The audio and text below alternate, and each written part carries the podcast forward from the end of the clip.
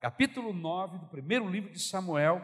O tema da mensagem de hoje é Deus trabalhando em nosso dia a dia. Amém? Olha que coisa linda, irmão, saber que Deus trabalha nas minúcias, nos acontecimentos do dia a dia. Eu tenho certeza que Deus vai abençoar a sua vida esta noite. 1 Samuel capítulo 9, eu vou ler o texto, você vai acompanhar esta leitura em nome de Jesus. Havia um homem de alta posição chamado Quis, da tribo de Benjamim. Era filho de Abiel, filho de Zeror, filho de Berocate, filho de Afia, da tribo de Benjamim. Seu filho Saul era o jovem mais atraente de todo Israel. Era tão alto que os outros chegavam apenas aos seus ombros. Certo dia, as jumentas de Quis se perderam. E ele disse a Saul: Leve um servo com você e vá procurar as jumentas. Então Saul e o servo percorreram toda a região montanhosa de Efraim, a terra de Salissa, a região de Saalim e toda a terra de Benjamim mas não encontraram as jumentas em parte alguma. Por fim, chegaram à região de Zuf, e Saul disse ao servo: Vamos voltar para casa. Não quero que meu pai fique mais preocupado comigo do que com as jumentas. O servo, porém, disse: Tenho uma ideia. Nesta cidade mora um homem de Deus. O povo daqui o respeita muito, pois tudo que ele diz acontece. Vamos procurá-lo. Talvez ele possa nos dizer para onde devemos ir. Saul respondeu: Está bem, vamos. Mas não temos nada a oferecer ao homem de Deus. Até nossa comida acabou e não temos nada para lhe dar em troca, nem pão. O servo disse: Tenho comigo uma pequena quantidade de prata. Pelo menos poderemos oferecer isso ao homem de Deus e ver o que acontece. Naquele tempo, em Israel, quando alguém queria receber uma mensagem, dizia: Vamos perguntar ao vidente, pois os profetas de hoje eram chamados de vidente. Saul concordou: Está bem, vamos. Então foram para a cidade onde morava o homem de Deus. Quando subiam a colina para chegar à cidade, encontraram algumas jovens descendo para buscar água. Então Saul e o servo lhes perguntaram: o vidente está aqui hoje? Elas responderam: Sim, basta seguir em frente, mas é preciso correr, porque ele acabou de chegar à cidade para realizar um sacrifício no lugar de adoração. Quando entrarem na cidade, tentem encontrá-lo antes que ele suba para a refeição no alto da colina. O povo não começará a comer até que ele chegue para abençoar o sacrifício. Subam logo pois é agora que poderão encontrá-lo. Então chegaram à cidade, e quando entravam pelos portões, Samuel vinha na direção deles, subindo para o lugar de adoração. No dia anterior, à chegada de Saul, o Senhor tinha dito a Samuel: Amanhã, por volta desta hora, enviarei a você um homem da terra de Benjamim você o ungirá para ser líder do meu povo Israel. Ele os livrará dos filisteus, pois olhei para meu povo com misericórdia e ouvi seu clamor. Quando Samuel viu Saul, o Senhor disse: Este é o homem de quem lhe falei, ele governará meu povo. Saul se aproximou de Samuel na entrada da cidade e perguntou: o Senhor pode me dizer onde fica a casa do vidente? Eu sou o vidente, respondeu Samuel. Suba diante de mim até o lugar de adoração. Ali comeremos juntos, e pela manhã eu lhe direi o que você quer saber, e depois poderá seguir a viagem. E não se preocupe com as jumentas que se perderam há três dias, pois foram encontradas. Eu lhe digo que as esperanças de Israel estão centradas em você e sua família. Saul respondeu: Mas sou apenas da tribo de Benjamim, a menor das tribos de Israel, e minha família é a mais insignificante de todas as famílias dessa tribo. Por que o Senhor fala comigo dessa maneira? Então Samuel levou Saul e seu servo para uma sala de jantar e lhes deu lugar de honra entre os convidados, cerca de 30 pessoas. Em seguida, Samuel pediu ao cozinheiro: traga o pedaço de carne separada para o convidado de honra. O cozinheiro trouxe a coxa do sacrifício e a colocou diante de Saul. Coma, disse Samuel. Reservei este pedaço para você desde que decidi convidar estes homens para a refeição. E Saul comeu com Samuel naquele dia. Quando desceram do lugar de adoração e voltaram para a cidade, Samuel levou Saul ao terraço da casa preparou uma cama para ele. Ao amanhecer do dia seguinte, Samuel chamou Saul novamente. Levante-se, disse ele. É hora de seguir viagem. Saul se aprontou e ele e Samuel saíram juntos. Quando chegaram à saída da cidade, Samuel disse a Saul que enviasse seu servo adiante.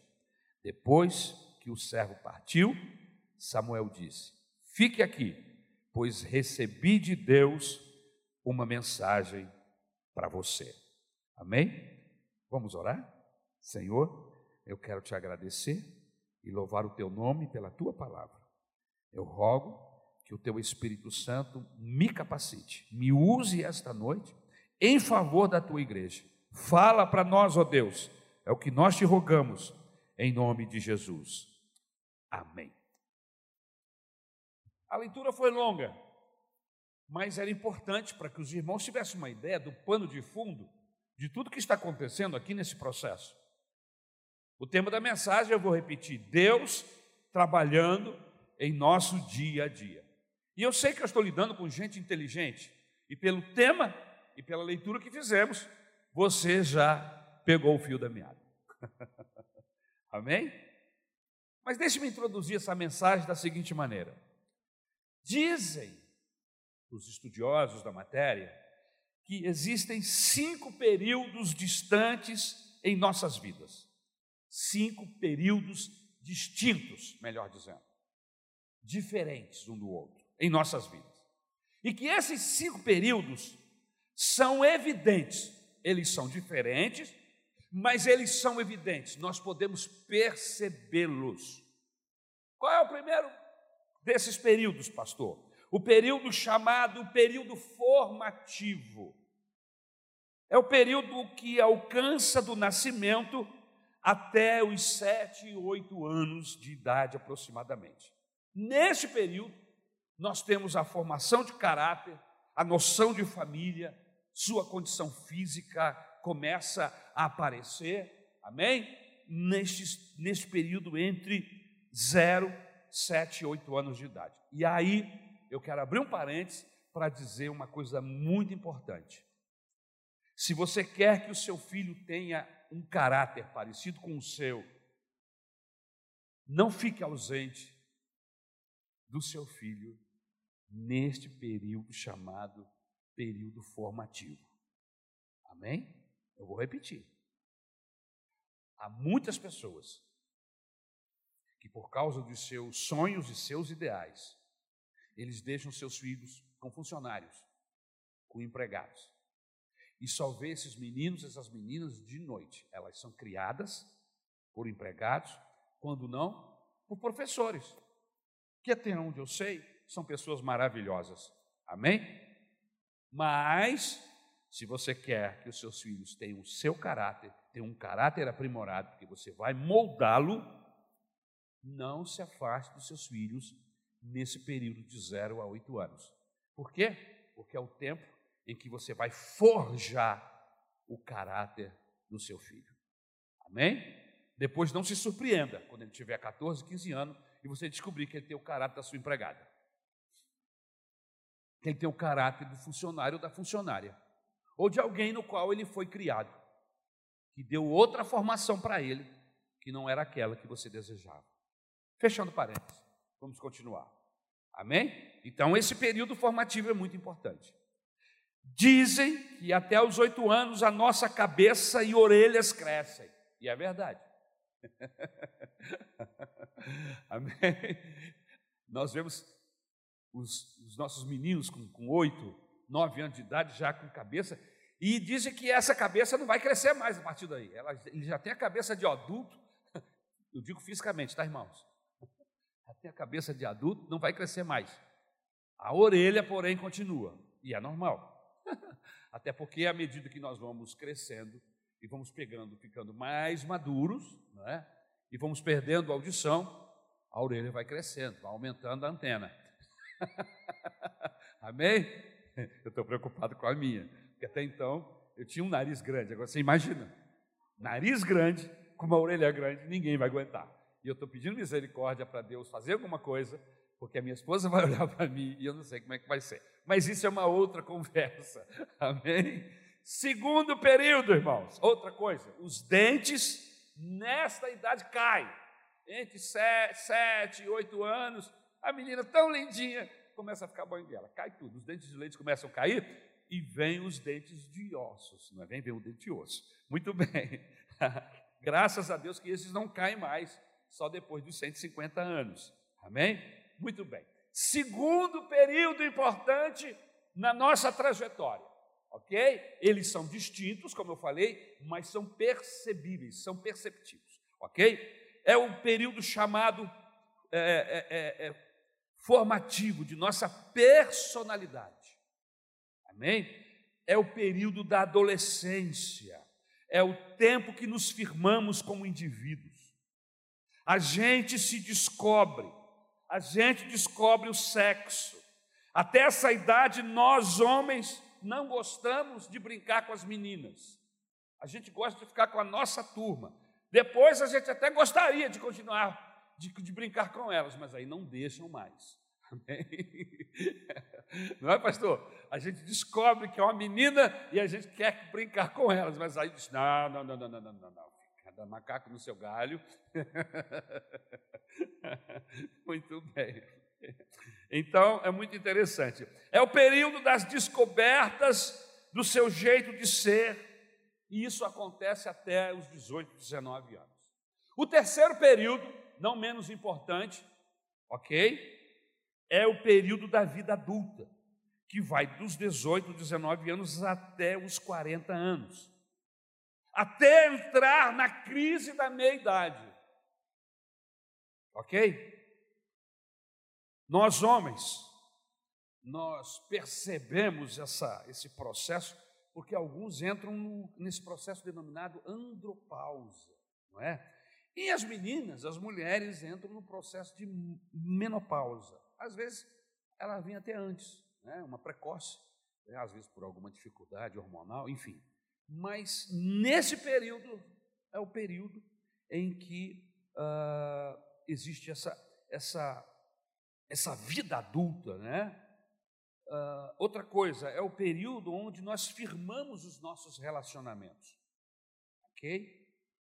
Entre 18, 19 até os 40 anos. É o período que nós nos casamos, é o período que nós aprendemos a conviver com a sociedade, período que descobrimos a nossa vocação, na é verdade?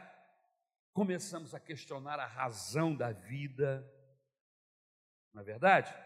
O que viemos fazer aqui, o que eu já fiz, aonde eu quero chegar, é nesse período que a gente está trabalhando todas essas questões. O quarto período, por ser o quarto, não é o menos importante. Ok? Todos esses períodos são normais e são muito importantes dentro da nossa vida. O quarto período, apesar de estar em quarto lugar, mas não é menos importante. Ele acontece, ele é real e ele tem uma importância muito grande. É o chamado período da meia-idade, dos 40 aos 60 anos, aonde você atinge a idade que as pessoas chegam à presidência da República. Olha que coisa boa. é? Geralmente as, as lideranças dos governos, primeiros-ministros, pessoas que, que alcançam é, uma condição maior dentro da sua vida profissional, é dentro desse período de 40 e 60 anos de idade. Ok? Você atinge o pico da sua produção é, é, intelectual e física. É nessa idade que as pessoas chegam à presidência da República, que as pessoas se tornam empre, empresários têm uma empresa, está gerindo pessoas, geralmente é dentro desse processo. Amém? Dono de empresa, etc. É o momento do amadurecimento completo. Ok? Quinto e último período é o último período, é o derradeiro período, infelizmente, que começa aos 60 em diante. E eu já entrei nesse período, irmãos. Ah, meu Deus, se se benzer fizesse alguma coisa, adiantasse, mas não adianta. Você pode se benzer de baixo para cima, de cima para baixo. Quando você chega aí, meu irmão, começa a agradecer a Deus, porque até agora você estava subindo o morro, e a partir daí você começa a descer. Tomara que seja uma descida muito lenta. Amém? É o último período, 60 em diante. É o período do crepúsculo. É a derradeira fase da vida. É o período aonde se aprecia a vida com maior intensidade.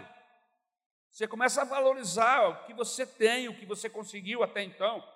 Você valoriza as pessoas que estão perto de você, isso é, é, muito interessante, esse, esse quinto período. É o período onde se aprecia a vida.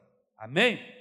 Com certeza, há pessoas aqui neste auditório que já viveu ou está vivendo um desses cinco períodos que nós citamos aqui. A grande questão, meus irmãos, é como que Deus pode ser um fator importante na fase em que você está vivendo. Com certeza, enquanto eu estava falando, você se localizou. Eu estou vivendo a primeira fase, pastor. Estou vivendo a segunda. Estou vivendo a terceira. Estou vivendo a quarta, a quinta. O grande processo, a grande pergunta aí é: como é que Deus pode trabalhar dentro deste período na sua vida, na minha vida? Isso é muito importante. Amém?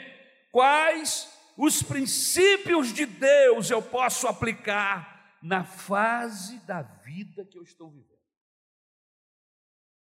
O importante, meus amados, não são as fases da vida.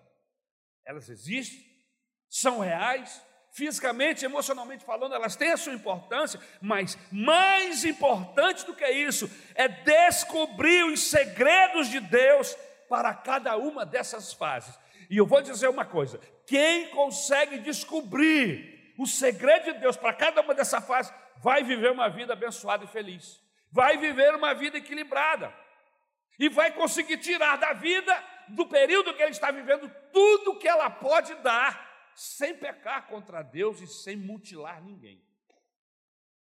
Então veja a importância de nós descobrirmos qual é o segredo de Deus para essa fase da vida que eu estou vivendo.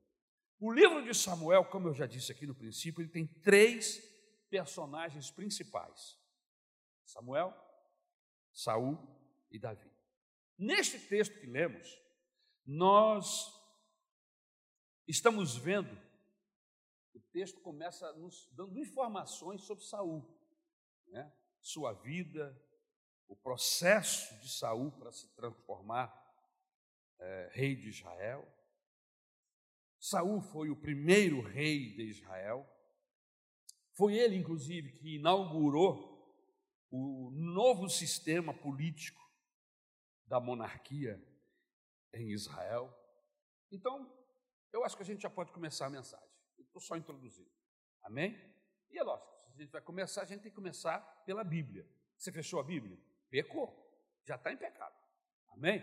Quando você entrar em um templo para ouvir uma mensagem de Deus, não feche a Bíblia. Mesmo que o pregador mande, não feche.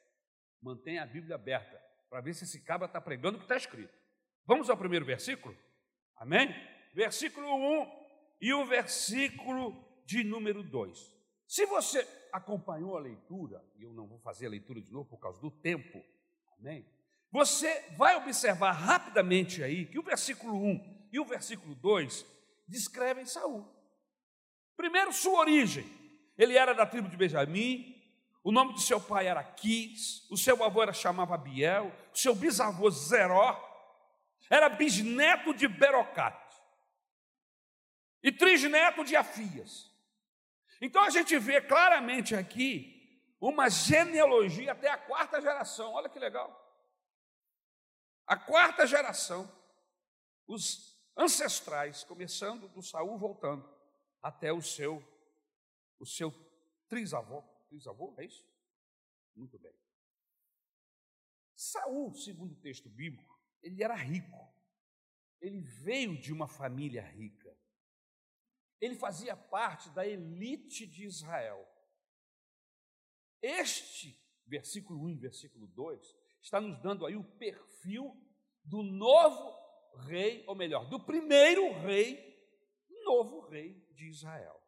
Amém? Então nós vemos aí. O segundo versículo, versículo 2, diz que Saul era muito bonito. Olha que interessante. Dá uma característica física dele. Amém? Um homem bonito. Tinha um corpo atlético. Confere aí. Pintosão. Tem uns caras que são bem apanhados, não é, irmão? Você olha para o cara assim e fala assim: não, esse meu filho, caramba, olha o que aconteceu aqui. É? Eu tenho dois filhos, eu fico olhando para eles e assim: puxa vida, Deus me abençoou. Meus filhos saíram bonitos, puxaram a mãe. Eu olho para os meus filhos e eu fico, puxa vida, que bênção que são meus filhos. É pai coruja, né? Não é verdade? Mas tem as pessoas que você olha e você, puxa, menino bonito, bem apanhado, bem penteado, corpo atlético, olhos, olhos, né? Olhos significantes, né? Eles, às vezes não precisa ser verde nem azul, mas, mas é um olho, um olho que marca, né?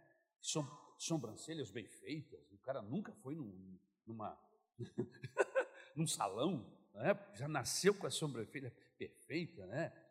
Até o pé do abençoado tem o tamanho certo, tem aquele pé 52, o pé dele é 43, e ele tem altura. Então, o cara é bem apanhado, tem porte.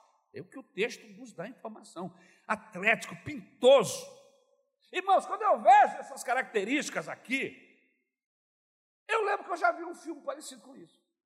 Eu já vi esse filme. Nós já elegemos no Brasil alguém com características parecidas ao Saul. Filho da elite, bonito, charmoso, novo, cheio de vida. Eu me lembro que as mulheres diziam assim: ah, eu vou votar nele porque ele é lindo. Eu falo, meu Deus, tem misericórdia, vote no feio, mas o, o, o cara não pode ser presidente da República porque é bonito, Jesus. Lembra disso? Eu não preciso citar nomes. Amém? Mas se você não lembrar, depois você me pergunta no final do culto eu digo. Amém? Mas o interessante, meus amados, é que todas as qualidades que a Bíblia nos passa do Saul aqui são qualidades físicas. Olha aqui, que legal. É, é legal, entre aspas, né? são qualidades físicas, juventude, beleza, mas não fala do caráter dele. Não fala, né? Só fala da sua beleza exterior. E aí, baseado no texto, a gente vai para o primeiro princípio que nós queremos tirar aqui. Amém? Existem cinco princípios e eu estou tirando o primeiro princípio aí do texto. Amém? Qual é o primeiro princípio, pastor? Que nós não podemos aplicar em qualquer fase de nossas vidas, a gente precisa, lembra que eu falei das fases da vida, que a gente tem que descobrir o que é que Deus está dizendo para mim, para você, dentro da fase que nós estamos vivendo? Não importa em quais das fases você esteja vivendo, você precisa estar atento e saber o que é que Deus tem para mim nessa fase. O primeiro princípio que eu quero guindar aqui, que eu quero levantar, é o seguinte: é preciso sempre, em todas as fases de nossas vidas, fazermos diferença entre caráter e reputação. Você pode repetir comigo? Eu preciso fazer diferença entre caráter e reputação. Guarde isso. Você, isso aí não importa em qual fase da vida você esteja. Se você aplicar esse princípio, você já sai na frente. Porque você não vai ser enganado. Você não vai ser passado para trás. Porque os seus valores levam você a perceber nas pessoas que rodeiam, no qual você convive, que você se relaciona, seja dentro ou fora da igreja, você não está observando só o que os olhos veem, você está observando o caráter. Saul tem uma boa reputação, meus irmãos. A reputação dele é essa que está aí, é que todo mundo vê. Mas ele não tem caráter. E nós já lemos o final do livro. Se a gente tivesse descobrindo o livro a cada capítulo, mas eu sei que tem gente que já correu o livro, leu o livro todo. Eu já li o livro de, de, de 1 Samuel algumas vezes, quem sabe uma dezena ou mais. Saul não tinha caráter nenhum, mas era um bom moço. Como é que é isso, pastor? O cara não tem caráter e é um bom moço. É um rapaz de berço, bonito, rico, valente, trabalhador, lutava, fazia o que tinha que fazer. A priori, podemos até nos iludir e acharmos que ele é um bom partido. Ah, se eu tivesse uma filha, eu quero casar minha filha com um cara com um tipo desse. Teve gente aí que já até pensou nisso. Ah, se aparece um Saúl desse da minha frente. Hã? É por isso que existem muitos casamentos despedaçados, muitos relacionamentos em frangalhos, muitas esposas e maridos infelizes. Por quê? Porque quando se avalia o cônjuge ou o futuro cônjuge, vê só o que os olhos conseguem ver.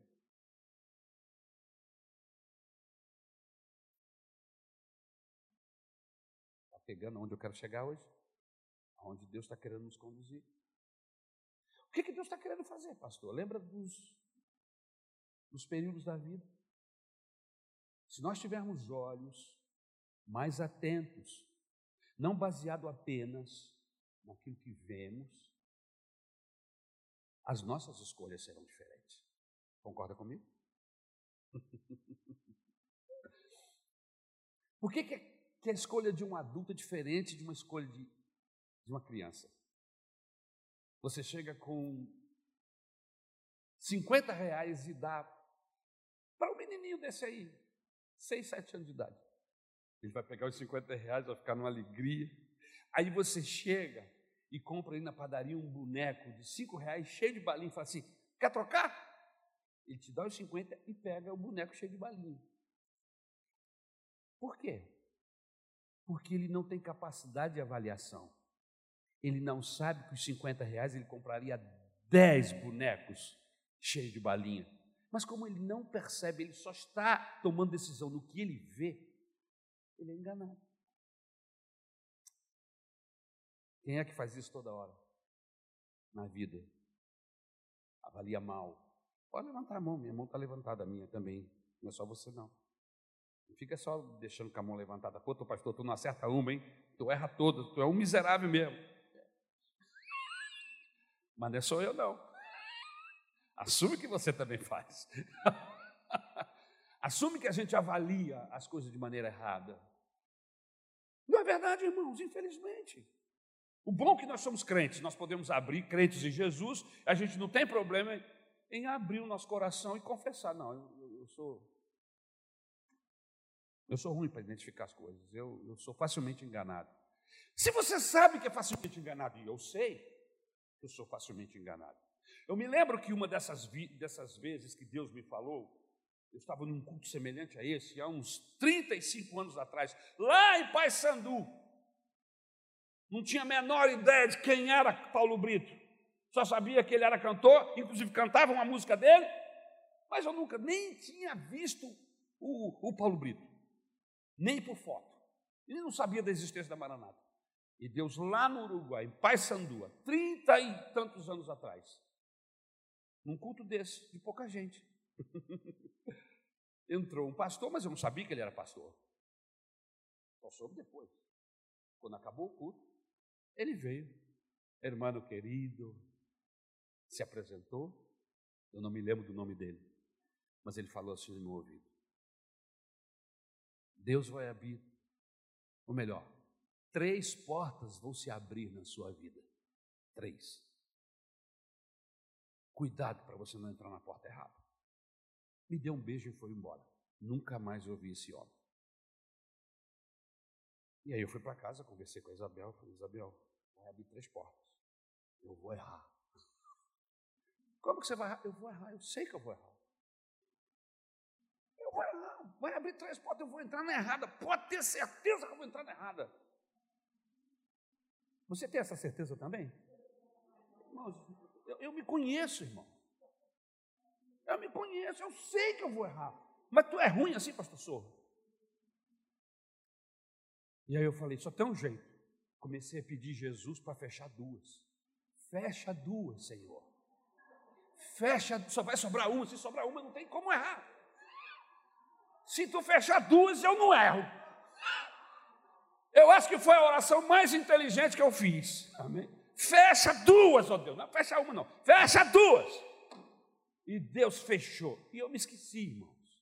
Esqueci dessa oração. O tempo passou. Um ano depois, as portas começaram a se abrir. Eu nem me dei conta. Entrei por uma delas sem saber que estava entrando. O meu coração inquieto. O meu coração inquieto.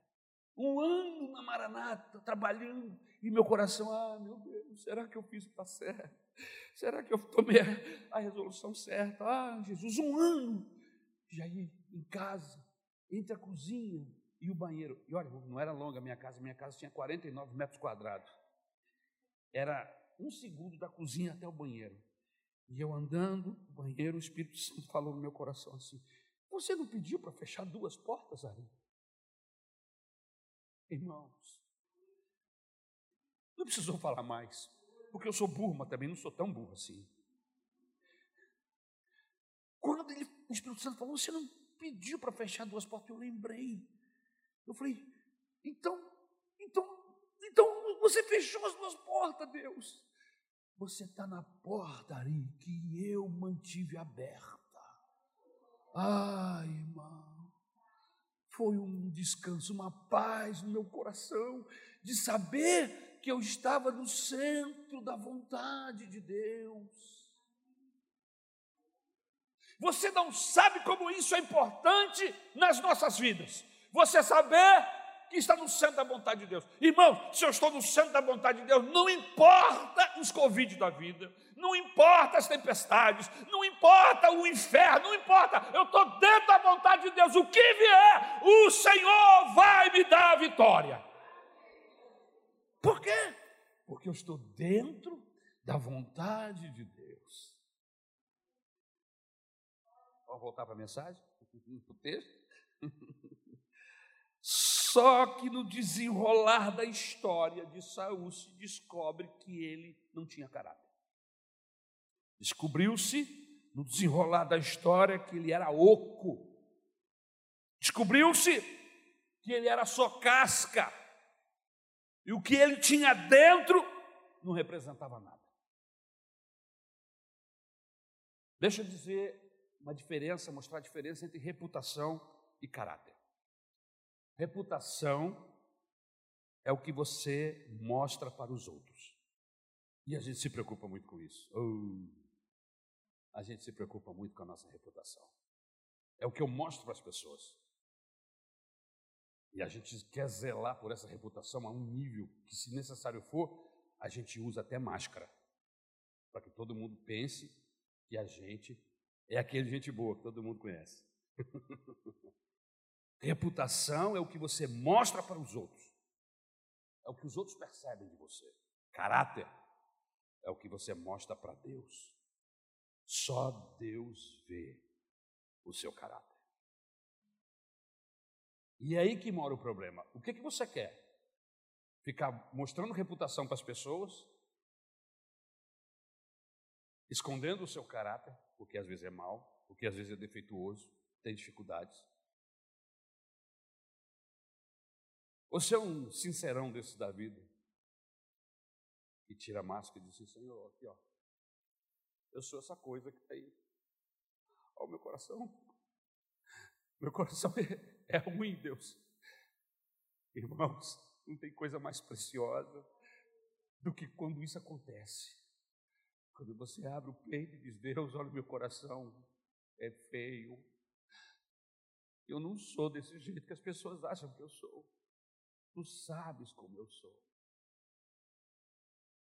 E aí, a beleza desse processo é que Deus se amarra nisso. Deus se amarra em gente assim, que não tenta se esconder dele, porque ninguém consegue se esconder de Deus, irmão. É fácil para mim vender uma imagem de bom pastor para você. Chegar aqui, dar até uma boa mensagem, até com, com, com unção. Porque, na verdade, irmãos, por causa da sua necessidade e da promessa que Deus tem com a sua igreja, Deus pode usar gente, como eu, como Saul. Amém? Deus pode usar. Veja que quando Deus fala com Samuel, eu escolhi esse cara, devido respeito, porque ele vai livrar o meu povo dos filisteus. Parece que era a única característica que Deus viu nele, era essa. O resto não tinha mais nada. Era a única coisa. Então a gente entende, irmãos, você vê às vezes um, um bom professor, um pastor, um bom pregador, uma pessoa ungida, e você se puxa, você às vezes não sabe que Deus está usando esse paralelepípedo, essa pedra, porque às vezes não tem outro para fazer. E como você é sincero, você é de Deus, você está buscando o Espírito Santo, e aí Deus usa o paralelepípedo para responder para você. Mas Deus não tem compromisso com o paralelepípedo. Deus tem compromisso com você. Você está entendendo? Você está entendendo? Esse é o meu maior, eu vou usar a palavra medo, temor. Sabe, irmãos? É que eu passe uma mensagem que eu não viva. Que eu use uma máscara. E eu não estou sozinho, irmãos. Eu, graças a Deus que tem uma fila aí. Eu estou atrás, eu estou nessa fila.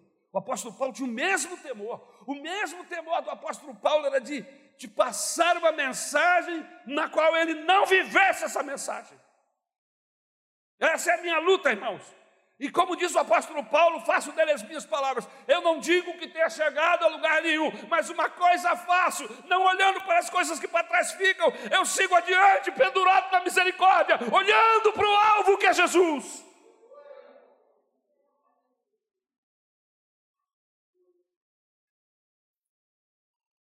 Caráter é o que você mostra para Deus e Ele vê. A grande diferença é que reputação tem valor temporal. Caráter tem valor eterno. A grande obra de Deus nas nossas vidas não é nos parecer bonzinho para os outros, é transformar o nosso caráter. A obra do Evangelho em nós é mudar o nosso caráter, porque Deus está vendo é o caráter. Deus não se impressiona com pessoas. Saul tinha um valor temporal, ele tinha uma boa reputação, uma boa casca, uma boa mostragem. Mas a pergunta que não calar essa noite é a seguinte: quantas máscaras nós usamos para encobrir o verdadeiro caráter? O nosso cerne, que somos realmente. Qual a roupagem que estamos usando para escondermos o nosso verdadeiro eu? Aquilo que está lá no âmago, Porque é isso que vale diante de Deus. É o que está dentro, é o que está escondido, é o que está lá embaixo da máscara. Domingo eu falei sobre esse tema e eu quero repassar outra vez, porque o texto nos leva a isso. Nós gostamos muito de usar máscaras quando a gente vem para a igreja. E a máscara que nós mais desejamos ou queremos usar é a máscara da piedade. A máscara da santidade, essa máscara cai bem dentro da igreja. Ela é muito bem aceita. da piedade e da santidade. Estamos na igreja e tratamos todos por irmãos. Eu pastorei uma igreja no passado, que as pessoas tinham o hábito de dizer assim: paz. Paz, querido, e passava.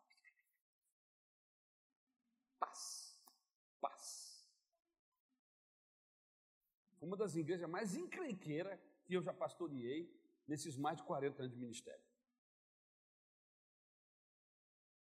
Tinha um ditado lá no lugar onde nós estávamos que dizia assim: igreja pequena, inferno grande. Era o ditado. Você tem uma ideia, irmãos? Eu tive que reunir a igreja uma vez e falar assim: irmão, nós vamos fazer um jejum diferente. conclamar a igreja fazer o jejum. Quantos aceitam? Todo mundo levantou a mão, aleluia, glória a Deus. Tinha até gente falando língua estranha. E aí eu falei assim: o jejum é o seguinte: você vai ficar 30 dias sem falar mal de ninguém. Você não pode abrir a boca para criticar, para falar mal de nenhum irmão da igreja, nem de sua esposa, nem de seu, ninguém. E aí as pessoas ficaram meio assim. Eu falei: quem topa? Quem topa? Todo mundo, amém, amém, amém, amém. Naquela semana eu fui fazer visitas. E aí eu falei: e aí, meus irmãos, como é que vocês estão? Ah, pastor, não há tema. Eu falei: como? Ninguém quer conversar mais aqui nessa casa? Eu falei: mas por quê? Porque nós fizemos o pacto lá da igreja. Eu falei assim: mas vocês. Aí eu entendi, né? Como eu falei. Eu falei: eles não sabiam fazer outra coisa senão falar de alguém.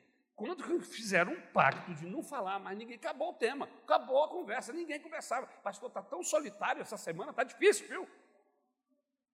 Meu marido não fala comigo, minhas filhas não querem mais falar, eu também não quero mais falar com ninguém. Eu falei assim, mas vem cá, muda o tema, bota outro assunto. Mas e o hábito? E a corrente? E o vício?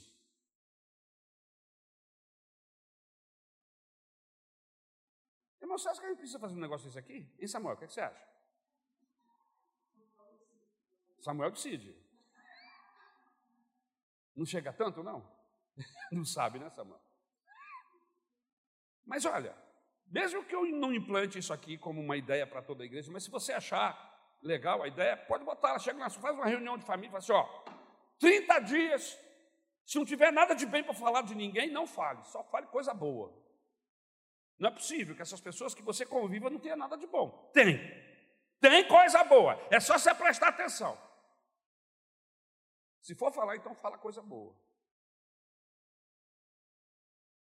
Quando estamos entre os intelectuais, nós colocamos a máscara da intelectualidade.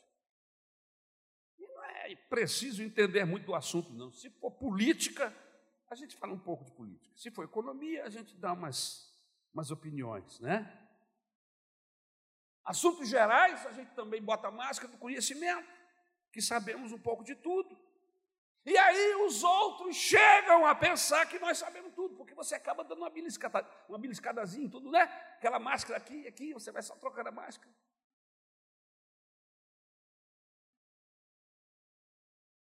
Ainda mais se a gente for jovem e bonito e bem apanhado, assim que nem o Saul, que a Bíblia diz que dos ombros para cima impressionava a todos.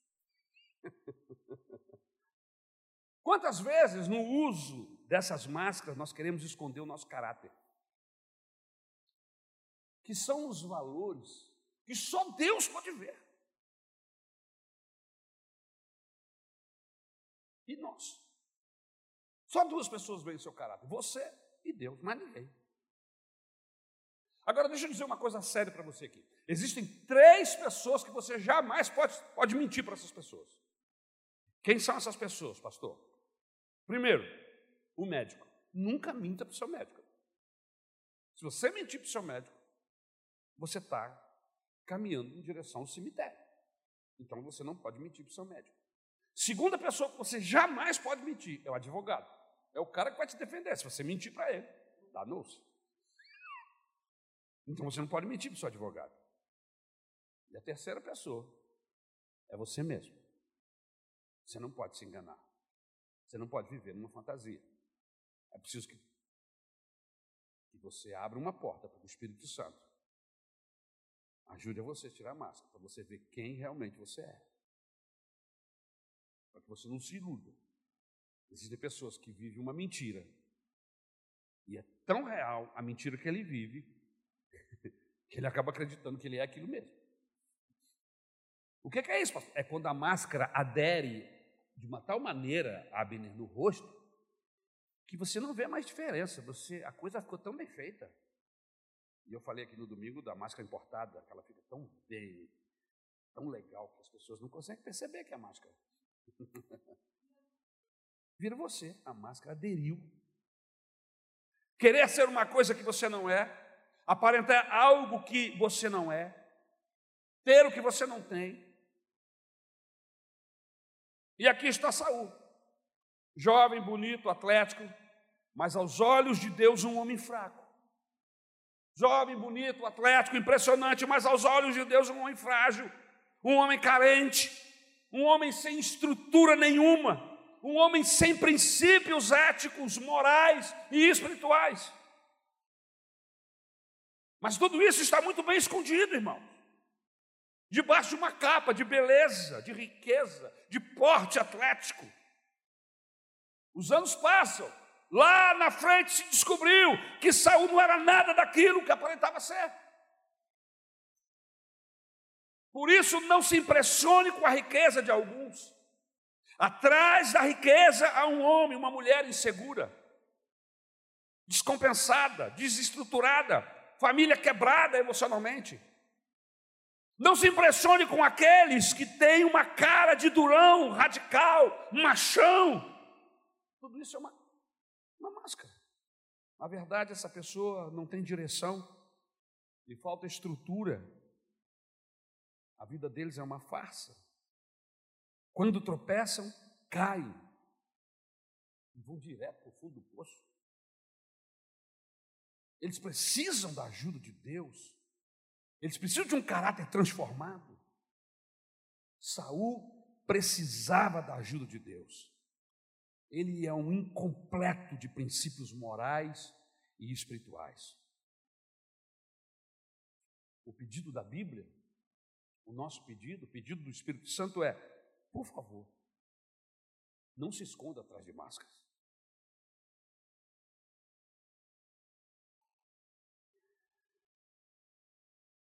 Eu estou vendo a máscara, mas Deus está vendo o interior. Às vezes nos mostramos tão fortes e somos fracos. Você se mostra tão resistente e está cansado. Você que se mostra tão alegre, mas está triste.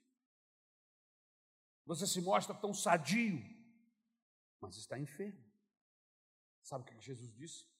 Para mim, para você, para esse tipo de pessoa? Vinde a mim, todos vós que estás cansados que usam máscaras, eu vos aliviarei. E aprendei de mim, que sou manso e humilde de coração, e só então encontrareis descanso para as nossas almas. Versículo 3. O versículo 3 não fala de Saul como rei, e sim que ele procurava jumentas jumentas do seu pai. E o texto diz que ele gasta dia, hora, dias, horas procurando essas jumentas e não as encontra. No versículo 5, ele se preocupa com seu pai, que por causa da sua ausência e o tempo que ele está buscando as jumentas, já nem deveria estar mais preocupado com as jumentas, e sim com ele. No versículo 6, o seu moço diz: Nestas terras mora o homem de Deus e tudo quanto ele diz acontece. E eu, eu gosto muito desse texto, para ser sincero, sabe, irmãos? Como descobrir o homem de Deus? Quais as características de um homem de Deus? Está aí. Tudo que ele fala acontece. Amém? Porque Deus é com ele porque a boca dele é a boca de Deus. Então, você está buscando profeta? Tem um monte por aí. Mas é possível que um seja a boca de Deus, os outros são do engano. Preste atenção. Gente de Deus, Deus honra. Amém? Gente de Deus, Deus honra. Você que está procurando amigo, está procurando se chegar a alguém, preste atenção. Antes de você se chegar a essa pessoa, veja quem ele é. Peça ao Espírito Santo para te dar percepção espiritual, para você ver. E aí você vai ver. Deus vai te mostrar, nos detalhes, no comportamento dessas pessoas, se você está chegando perto de uma pessoa certa. Porque esse é o problema na igreja. Todo mundo está com a Bíblia na mão. Todo mundo diz glória a Deus. E alguns até choram. Os jacarés também choram antes de comer as vítimas, você sabe disso? Ele fica só com o olhinho de fora e está chorando, só esperando o pobre do animal entrar no alcance do bote dele, e ele está ali. Por isso que as pessoas dizem que são lágrimas de crocodilo. Na verdade, ele está chorando de fome, de ansiedade para lhe pegar. Hã? A gente precisa da orientação do Espírito Santo. Se alie com pessoas certas. Faça corpo com pessoas certas. Você entendeu, irmão? Pastor, o senhor está falando mal de alguém? Não. Até porque eu não conheço suficientemente ninguém aqui nessa igreja para falar mal ou bem. eu seria um leviano. O que, é que eu estou dizendo? Peça a Deus para que você esteja, seja amigo de quem é amigo de Deus. Que você se relacione com pessoas que têm Deus no coração. Como é que eu vou saber, pastor? Isso é muito difícil. É difícil para quem não ora. É difícil para quem só avalia aquilo que os olhos veem. Mas quando a gente pede ajuda ao Espírito Santo e a gente coloca atenção, o Espírito Santo mostra. O senhor está dizendo então, pastor, que eu não devo ser amigo de todos na igreja? Lógico, irmão, na igreja eu sei. Amém? Deus abençoe, a paz do Senhor, aleluia, glória a Deus, ótimo. Mas peraí, Você tem que estar perto de pessoas que levem você para perto de Deus. Você tem que estar perto de pessoas que levem você para perto da igreja. Amém? Pessoas amadas. E eu sei, eu sei, tenho certeza que existem inúmeras pessoas aqui assim.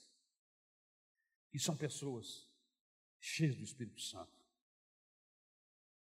São pessoas que vão olhar para sua esposa e vão respeitar a sua esposa vão respeitar seu marido. Sabe, irmãos? Porque eu tenho vivido algumas circunstâncias que me deixam apavorado. Gente que se torna amigo dentro da igreja, a um ponto de ir na casa do outro. E depois, os sem vergonha acabam se atraindo um ao outro e se envolvem sexualmente. E é um escândalo na igreja. Você já viu esse filme? o que, que aconteceu? Percepção errada. Chegou perto demais de quem não deveria.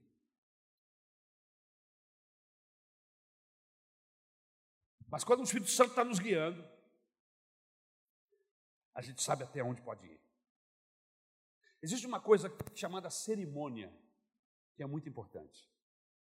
Inclusive, eles usam isso aí para fazer propaganda de bebida alcoólica.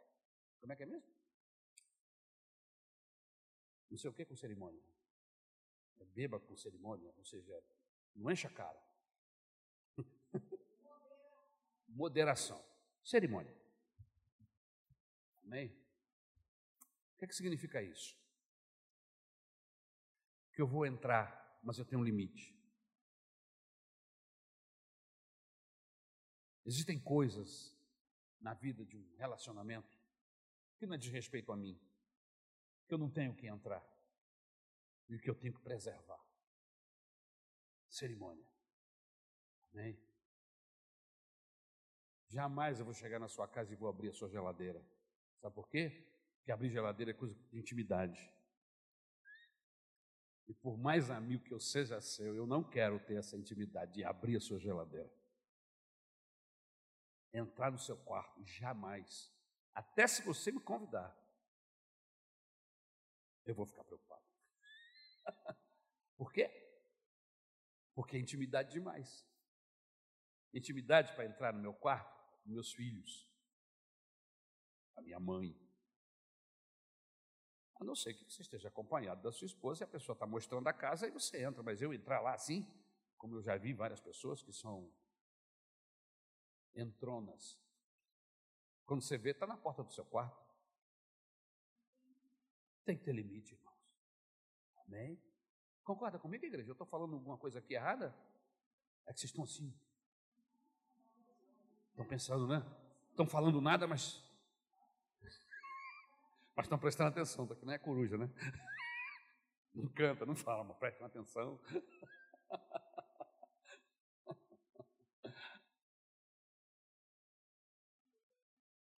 Nestas terras mora um homem de Deus, e tudo quanto ele diz acontece. E aí a gente cai no segundo princípio. Oh meu Deus, eu estou atrasado hoje. Segundo princípio, não ignore os momentos mais triviais, menos importantes de nossas vidas. Saiba que Deus se aproveita de tudo para realizar os seus planos.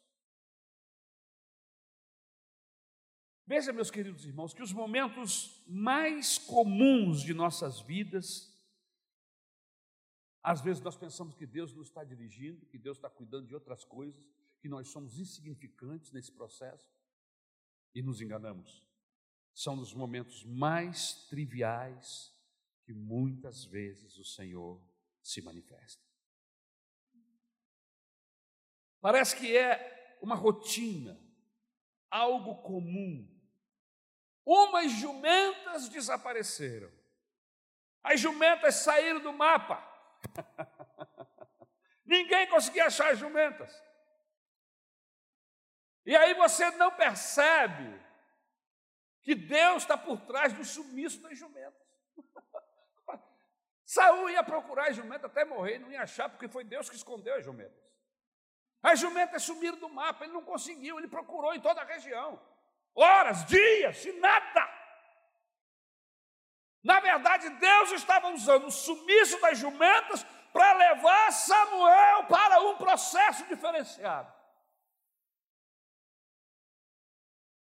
É o adolescente que o pai manda na padaria e ele diz: Puxa vida, tudo eu, não tem ninguém nessa casa. É a mãe que tem que levar o filho no colégio todo dia, depois ir para o trabalho ou voltar para casa para fazer as suas obrigações domésticas. É terrível. E aí você diz assim: não é possível que Deus esteja nessa rotina. Deus está nessa rotina. Preste atenção. Deus está nessas rotinas, nessas coisas triviais, nessas coisas comuns.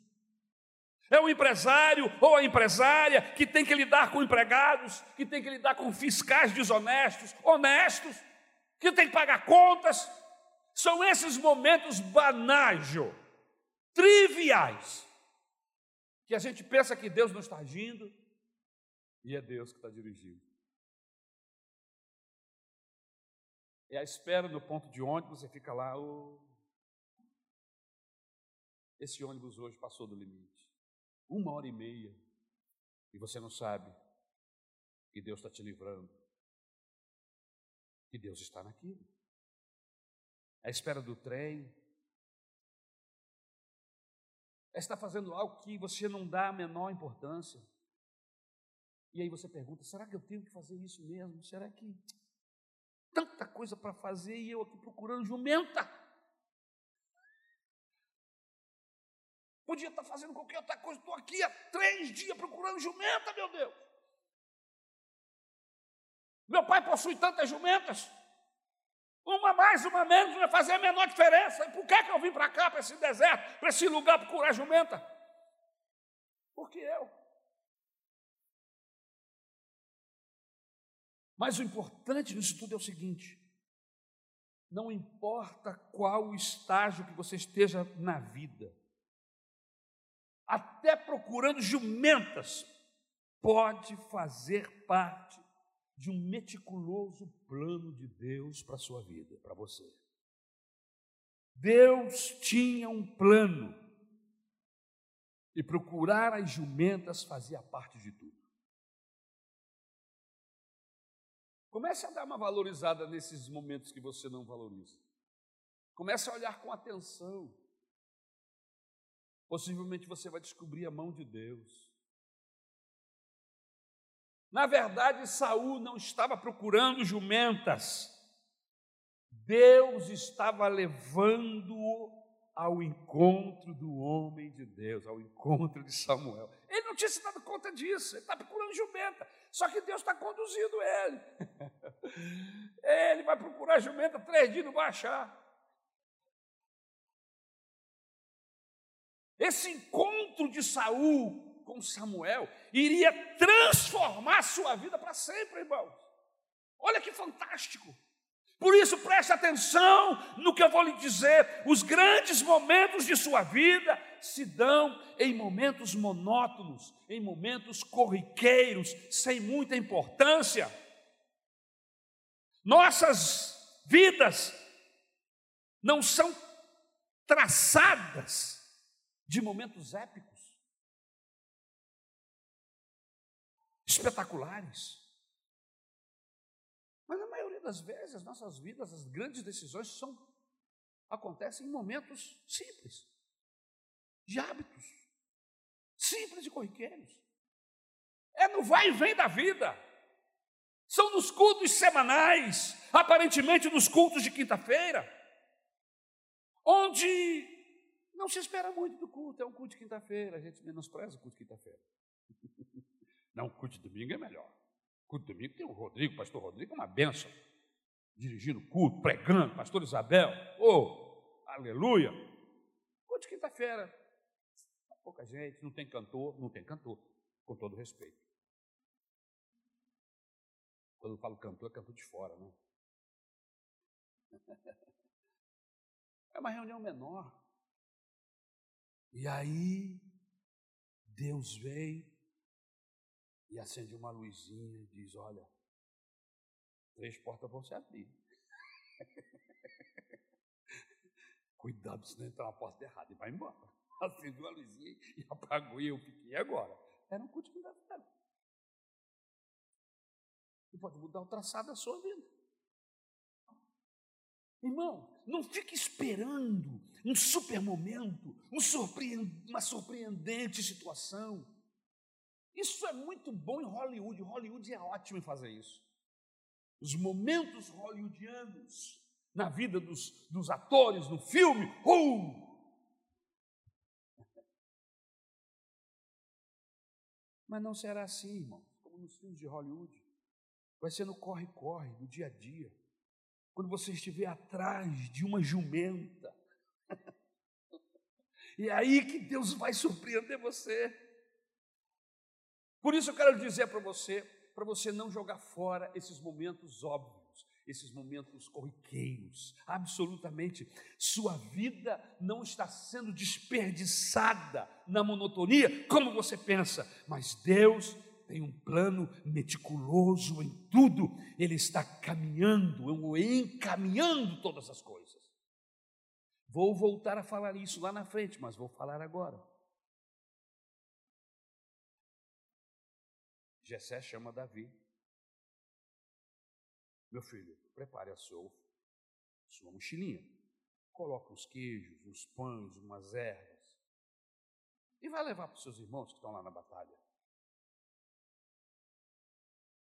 Eu não acredito que o Davi fosse um desses adolescentes resmungão. Pô, caramba, tudo eu, pai. Pô, vou ter que andar agora para Chuchu com essa mochila pesada de queijo. Não. Ele botou a mochila e foi embora. Para ele isso era corriqueiro, normal. Não tinha nada de excepcional nisso, irmãos. Ele foi fazer o mandato do pai. Mas ele não sabia que quando ele chegasse lá, olha o cronômetro de Deus, ele chega no lugar exatamente na hora que o Golias está batendo no peito lá na frente e chamando todo mundo de covarde, safado, vocês não são de nada, e esse Deus de Israel também não é de nada, vem lutar comigo. E é nessa hora que ele está chegando com a mochilinha dele na mão, e aí ele fala assim: vem cá, o que está acontecendo? E ele toma pé da situação. E ele fica tão indignado com Golias que ele, que ele diz: o que, que acontece? O que, que vai acontecer? Quem lutar com esse bandido enorme? Aí o rei diz que vai dar a, a filha dele em casamento e não vai pagar, a família dele não vai pagar mais imposto e ele vai ser o queridão da nação. Opa! E ele foi e se apresentou para o Saúl e disse: Eu vou. E o Saul disse: Mas tu é um moleque, tu não sabe guerrear, tu não sabe nada desse, desse gigante, tu vai ser trucidado. Mas aquele moço tinha um relacionamento com Deus. E Deus tinha um plano com ele. Deus tinha um projeto com ele. Imagine se ele desobedecesse o Gessé, se ele dissesse não vou, ou mesmo que ele dissesse eu vou, mas fizesse como alguns de nós fazem, né?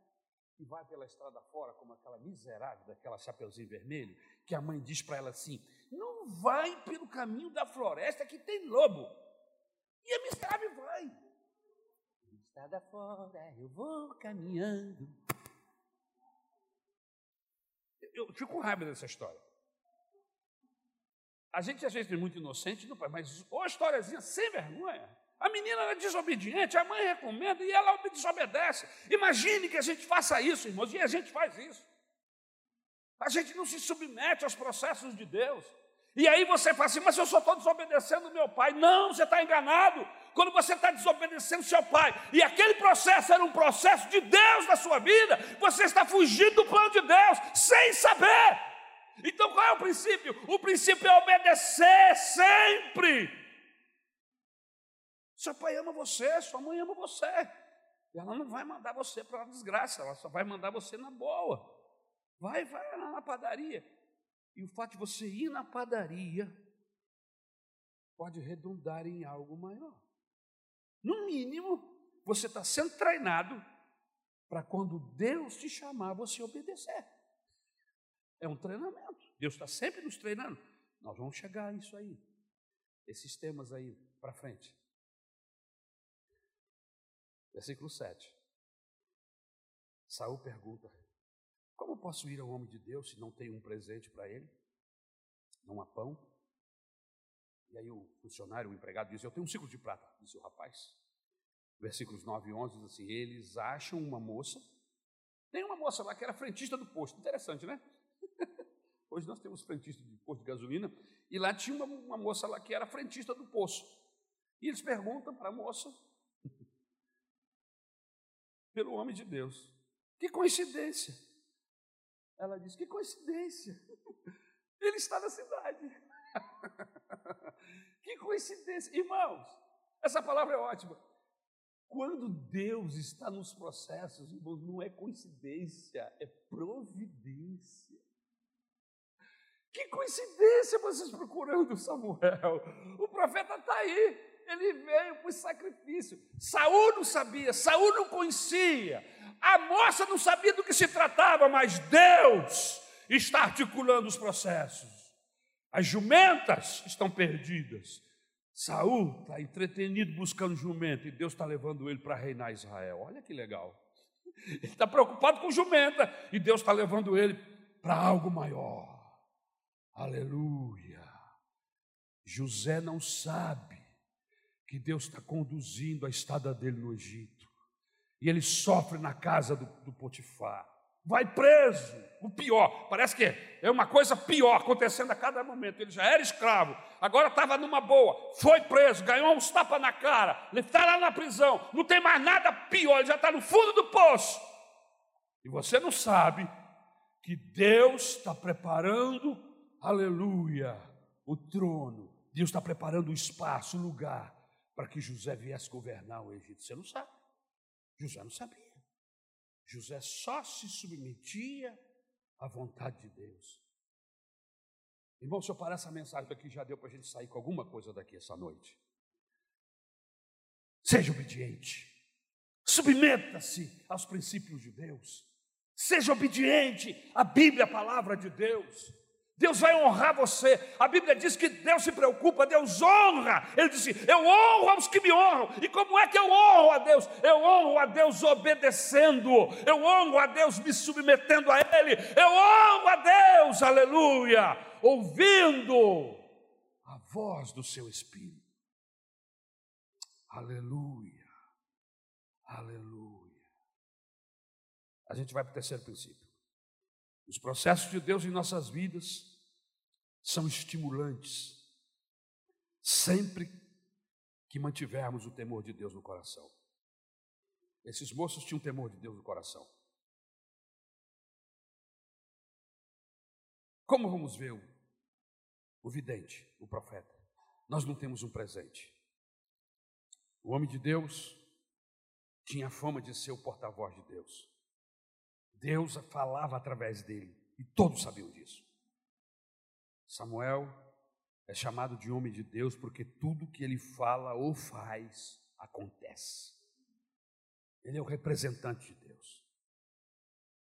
Seja qual for o período da vida que você esteja vivendo, se você tiver temor de Deus, como Saul e esse moço tiveram, Deus vai abençoar você.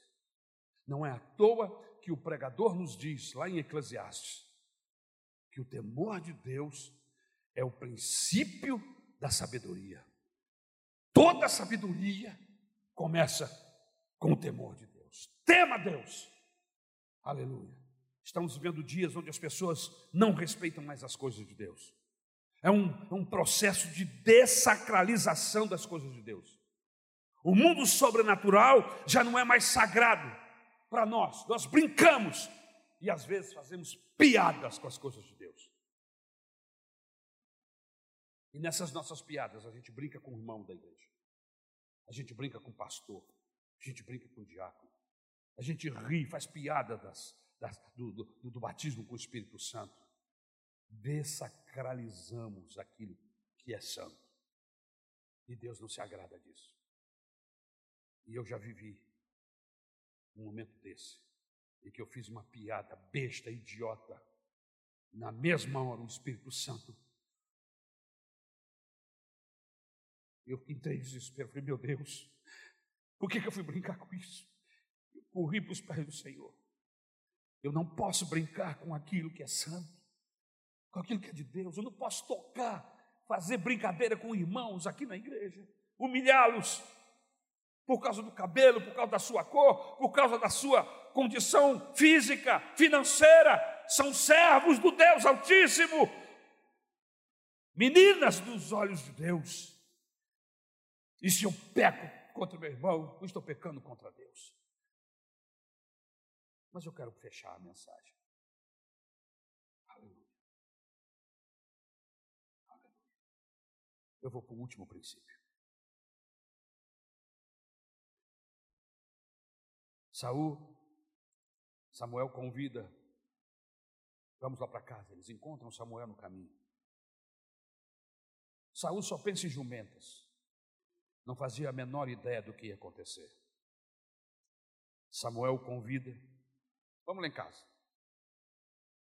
Saul está aperreado e nervoso, pensando nas jumentas. Eu quero minhas jumentas depois ir embora. O senhor não quer logo dizer para onde as jumentas estão e a gente resolve isso logo? E aí o profeta diz assim, versículo 18, 19 e 20.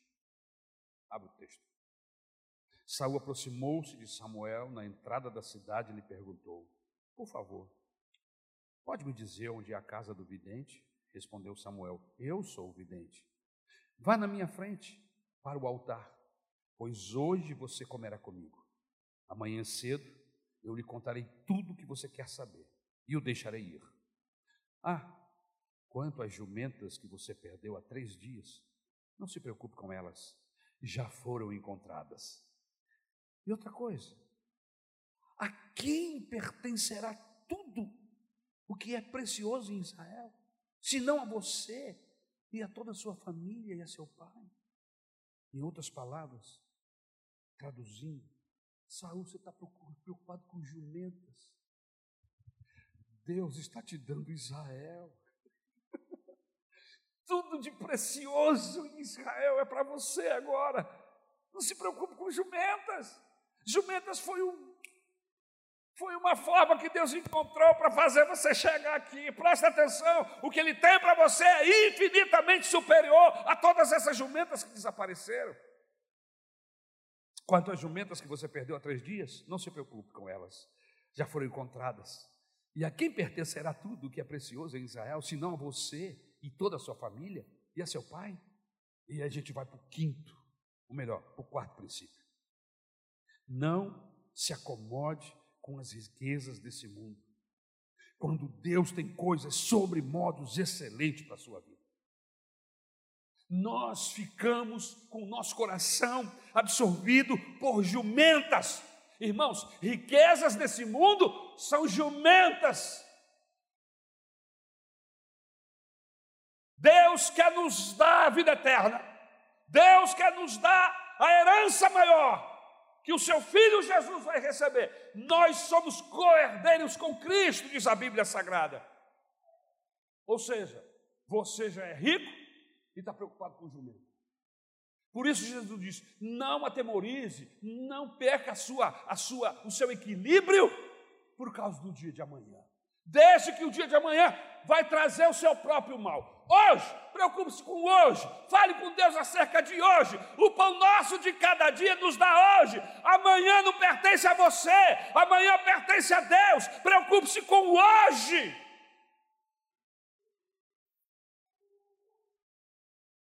E mais, Jesus nos aconselha a buscar primeiro o reino de Deus e a sua justiça, porque as demais coisas, no seu tempo, serão administradas. Preocupe-se em como agradar a Deus, em como servir, em como dedicar o seu coração hoje, hoje, dia 7 ou 8. Hoje 7?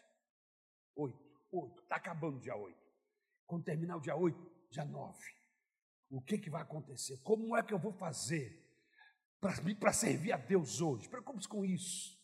E deixe que Deus vai cuidar do seu futuro. O seu futuro, irmãos, só Ele pode ver, só Ele pode alterar, só Ele pode mudar. Trabalha hoje, porque se você quiser o amanhã, você tem que trabalhar hoje. Então trabalhe para ser fiel a Deus hoje. Trabalhe para ser fiel à sua esposa, à sua família hoje trabalhe, aleluia, para ir dormir em paz com Deus, e amanhã você vai acordar em paz ou vai acordar nos braços dele, o que é muito melhor. Você está entendendo? Não se acomode com coisas poucas e pequenas, materiais.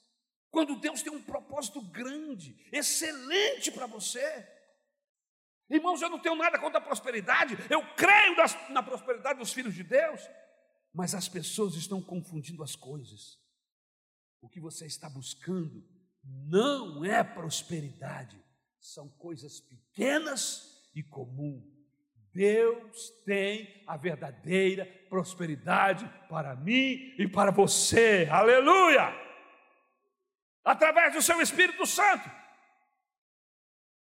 Você fica buscando dinheiro e Deus dizendo: não se preocupe com isso. É a história do homem que chegou lá no céu, carregado de barras de ouro, assim nos braços. Entrou assim, e aí tinha dois anjos passando, olharam para ele e comentaram um com o outro assim: ele trouxe material para consertar a estrada, trouxe material para lelepípedo, para consertar o caminho. Em outras palavras, a Bíblia diz que as ruas lá no céu são de ouro, que ouro lá não tem o menor valor. Nós estamos buscando o que no céu não tem nenhum valor. Sabe o que tem valor lá no céu? Gente transformada. Gente que teve um encontro com Jesus, teve seu caráter mudado. E aí, quando chega lá no céu, como é que nós vamos saber que somos filhos de Deus? Eu fiquei muito feliz quando, quando meu filho nasceu mais velho. Porque algumas pessoas diziam assim: é a sua cara. Embora eu achava que não era. Não, mas é a sua cara. Ele parece com você. o pai e a mãe adoram ouvir isso. Seu filho parece muito com você. Não é assim? Irmãos, característica de filho de Deus é que a gente parece com Ele.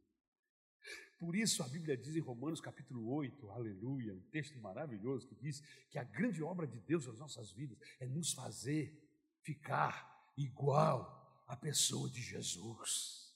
Aleluia. O Espírito Santo está trabalhando para nos transformar, para ficarmos parecidos com Ele. Lá no céu, irmão. Ninguém vai estar parecido com o seu Manuel da padaria. Todo mundo vai parecer com Jesus. Todo mundo vai parecer com Deus, são filhos de Deus, parecem-se com Ele. E eu não estou falando de aparência física, eu estou falando de caráter.